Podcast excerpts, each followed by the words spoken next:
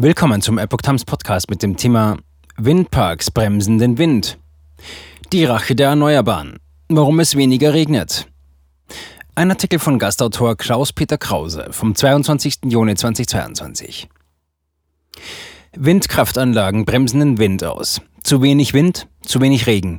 Das hat katastrophale Folgen. Dabei wird nachhaltig zerstört, was geschützt werden soll. Warum war das Wetter im deutschen Norden viele Wochen ununterbrochen so schön? Viele finden das toll, vor allem Urlauber und Touristen, die als Stadtbesucher unterwegs sind und Regen häufig als störend empfinden. Unmöglich im regnerischen Norden? Keineswegs. Vom 31. März bis einschließlich 9. Mai 2022 ist kein Regen gefallen. Immer nur Sonnenschein. Was des einen Freund ist, ist des anderen Leid, so auch beim Wetter. Unter der Trockenheit leiden ganz besonders die Landwirte.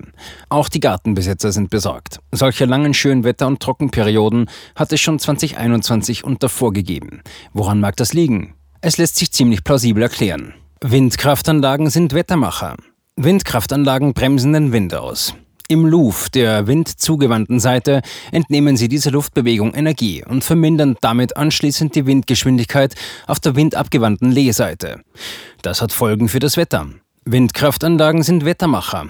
An immer mehr Standorten und daher in immer mehr regionalen und globalen Windsystemen fehlt Wind. Das hat wiederum katastrophale Folgen. Rückläufige Windgeschwindigkeiten und damit weniger Wind führen zu geringerer Wolkenbildung. Weniger Wolken bedeuten mehr Sonnenschein, längere Traumwetterperioden, weniger Regen, Dürre und Austrocknung der Böden. Mit zu wenig Regen verkümmern Pflanzen und in der Landwirtschaft kommt es zu Ernteeinbußen. Eine Verringerung des Nahrungsmittelangebots ist die Folge. Mit weniger Wind verbreiten sich auch Samen und Pollen weniger, ein gefährlicher Nachteil für die Vegetation. Was bedeutet das sonst noch? Windstrom soll Strom aus fossiler Energie und dessen CO2-Emissionen ersetzen. So soll die Erde vor Erwärmung geschützt werden. Doch ausgerechnet dieser Windstrom führt eine Erwärmung mit jenen katastrophalen Folgen zusätzlich herbei. Physikern und anderen Wissenschaftlern ist das bekannt. Doch scheint diese wichtige Information Politiker, den Mainstream und große Teile der Bevölkerung nicht zu erreichen. Den Wind aus den Segeln genommen. Wind ist Bewegungsenergie, kinetische Energie der Luft. Windkraftanlagen, Windturbinen wandeln sie um in elektrische Energie, Strom. Aber auch die Luft bewegt sich nur unter Zufuhr von Energie. Diese Energie liefert als elektromagnetische Strahlungsenergie die Sonne, von uns kurz Licht genannt. Die Sonne erwärmt die Luft, Thermik. Im Zusammenwirken mit kälterer Luft verursacht sie Ausgleichsströmungen, also den Wind. Die Sonne ihrerseits erhält ihre Energie aus dem Verschmelzen von Wasserstoff zu Heliumkernen. Sie ist gleichsam ein Kernfusionskraftwerk und die primäre Energiequelle für alle Energie und für alles auf der Erde. Für das Folgende stütze ich mich auf den Physiker Dieter Böhme, die Historikerin und Autorin Dagmar Jestrzemski und Ingenieurprofessor Dr. Helmut Keutner. Mit dem Thema sehr ausführlich befasst hat sich Dieter Böhme. Danach entzieht jede Windturbine dem sie anströmenden Wind einen Teil seiner kinetischen Energie und wandelt diese um in elektrische Energie. Folglich ist im Lee der Turbine die Windgeschwindigkeit verringert. Sind viele Windturbinen räumlich zu einer Stromindustrieanlage vereinigt, oft Windparks genannt, nehmen sie sich gegenseitig den Wind weg. Aber nicht nur das, sondern die Luft wird durch die Turbinen auch großflächig und kilometerweit verwirbelt. Je höher die Windturbinen sind und je größer ihre Rotorflächen, desto gravierender ist die Energieentnahme, umso nachhaltiger sind die Verwirbelungen und umso größer die Höhen, in denen all dies stattfindet, so Böhme. Luftströmung wird nachhaltig gestört. Wie Böhme erläutert, beeinflussen Windturbinen das Mikroklima auf verschiedene Art und Weise. Die Fläche, auf der eine solche Turbine die Windgeschwindigkeit verringere, sei nicht auf die Fläche ihres Rotordurchmessers beschränkt, sondern die betroffene Querschnittsfläche im Lee des Windrades vergrößere sich wegen der verringerten Windgeschwindigkeit wie ein Kegel. Dadurch verringere sich die Windgeschwindigkeit bis in hunderte Meter Breite und Höhe im Lee jeder Turbine. Die Luft im Lee von Windindustrieanlagen ströme langsamer und mit großen Verwirbelungen. Durch Reibung an den schnell strömenden Luftschichten in größerer Höhe würden auch diese gebremst. Je höher Windturbinen seien, umso nachhaltiger sei die Störung in großen Höhen bis in Wolkennähe. Dadurch werde der natürliche senkrechte Gradient der Luftströmung, beginnend mit der Geschwindigkeit Null am Boden bis zu schnell strömender Luft in Wolkennähe, nachhaltig gestört. Zu einer Temperaturerhöhung am Boden komme es vor allem nachts, weil sich geschichtet kühlere Luft in Bodennähe mit wärmerer Luft aus größerer Höhe vermische. Dabei werde auch kühle, feuchte Luft am Boden verdrängt. Dies führe nicht nur zu einer direkten Erhöhung der Lufttemperatur in Bodennähe, sondern es vermindere auch die Kühlwirkung am Boden. Denn wenn Feuchtigkeit normal am Boden verdampfe, ergebe sich daraus wegen der Verdunstungskälte von Wasser eine Kühlwirkung. Wenn aber die Feuchtigkeit durch die Turbulenzen der Windkraftanlagen verweht werde, entfalle die Kühlwirkung. Die Folge sei eine Austrocknung der Landschaft. Der weitere Ausbau der Windkraft verschlimmert das. Immer mehr und größere Windindustrieanlagen nehmen sich immer mehr gegenseitig den Wind weg und machen somit den weiteren Ausbau immer ineffizienter. Sie verringern die Windgeschwindigkeit selbst noch in größeren Höhen und führen großräumiger zu turbulenten Strömungen, sodass sich Windkraftindustrieanlagen zunehmend gegenseitig ausbremsen. Die Windparks werden zum Opfer einer atmosphärischen Windberuhigung, die sie selbst erzeugt haben, also zum Opfer ihrer selbst. Entzogene Energie entspricht tausenden Hiroshima-Bomben. Physiker Böhme räumt ein, es möge schwer vorstellbar sein, dass Windkraftturbinen weiträumig das Klima verändern. Aber durch einen Vergleich versucht er unkundigen Zweiflern zumindest bewusst zu machen, um welche Größenordnung es geht, wenn Massen von Windturbinen der strömenden Luft, also dem Wind, Energie entziehen. Er verweist hierzu auf die Geologie, die große Ereignisse wie zum Beispiel Erdbeben zum Veranschaulichen mit der Explosionsenergie der Hiroshima-Bombe vergleicht.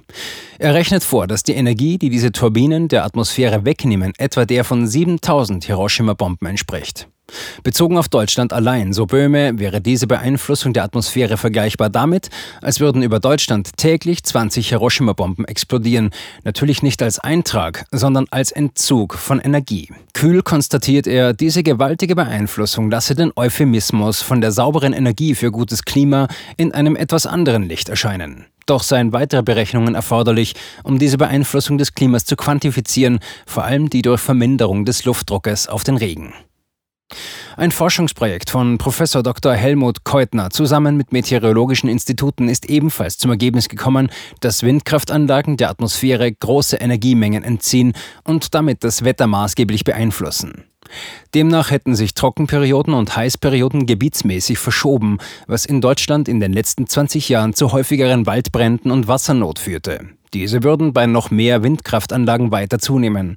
Somit könne in den aufgeführten Gebieten der sogenannte Klimaschutz durch windkrafttechnische Anlagen keine Lösung sein, sondern nur mittels CO2-freien massiven Ausbaus von Kernkraftwerken der vierten Generation, angefangen zum Beispiel mit gaufreien Hochtemperaturreaktoren und Dualfluidreaktoren.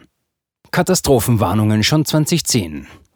Andere Wissenschaftler, die an Untersuchungen zur gleichen Thematik beteiligt waren, haben schon 2010 davor gewarnt, die Windkraft weiter auszubauen, bevor der Effekt der Windenergie auf regionale und globale Klimasysteme besser verstanden wird. Sonst könne diese Entwicklung zu einer unerwarteten Katastrophe führen. Auch die Historikerin und Autorin Dagmar Jestrosemski hat sich des Themas angenommen und ist dem Dürreproblem der letzten Jahre nachgegangen.